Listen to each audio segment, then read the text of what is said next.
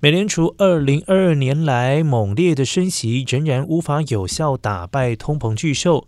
美国十月消费者物价指数年增率。仅回落百分之七点七。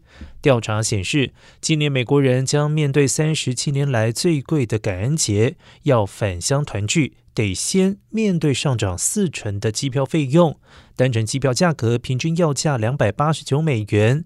即便是选择开车，也因为俄乌战争堆高的燃油价格，让民众倍感压力。另外，要享用一顿十人份的感恩节火鸡大餐，得比去年多付。出百分之二十的成本。